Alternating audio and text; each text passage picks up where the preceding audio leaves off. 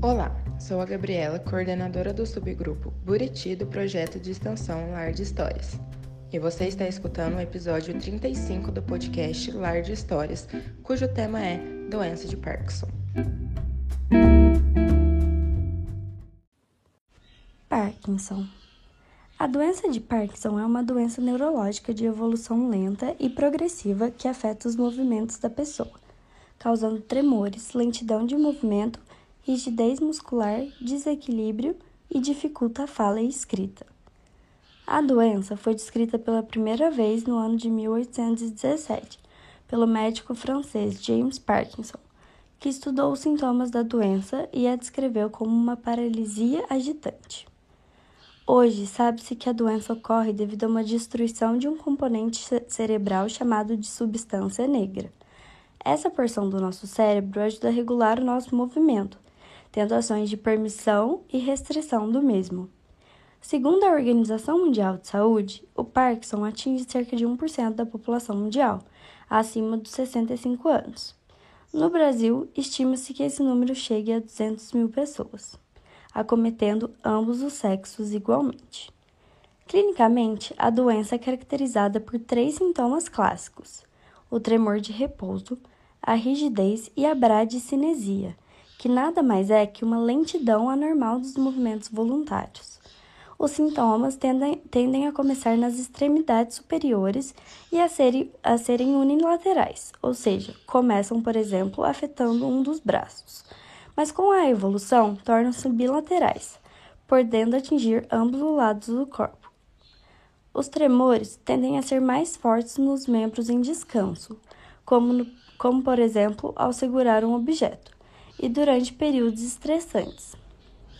No entanto, quando a pessoa realiza movimentos mais amplos, esses tremores não costumam ser tão perceptíveis. É importante dizer que, além de sintomas motores, a pessoa diagnosticada com a doença de Parkinson também costuma desenvolver algum tipo de transtorno psiquiátrico devido à deficiência de substâncias produzida pela substância negra, que já não funciona como antes.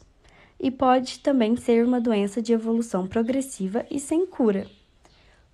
O médico responsável por diagnosticar essa patologia é o neurologista, baseado na clínica, ou seja, nos sintomas apresentados pelo paciente, e em testes musculares e de reflexos. Ele, pode, ele, pode, ele poderá dirá se o paciente tem ou não a doença de Parkinson.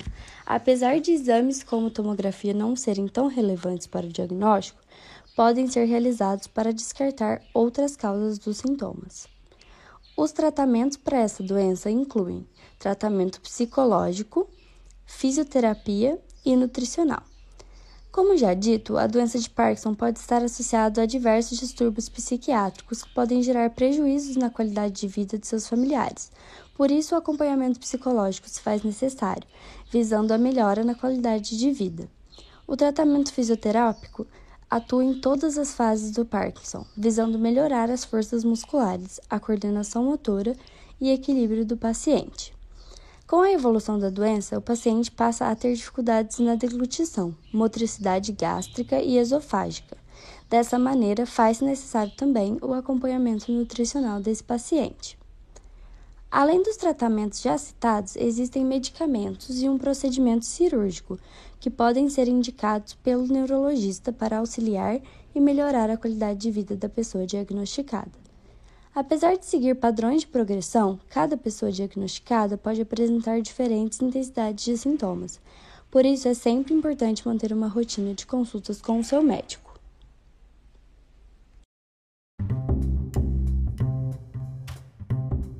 Muito obrigada por chegar até aqui. Conheça nosso Instagram, Lar Histórias, e nosso canal no YouTube Lar de Histórias. Até mais!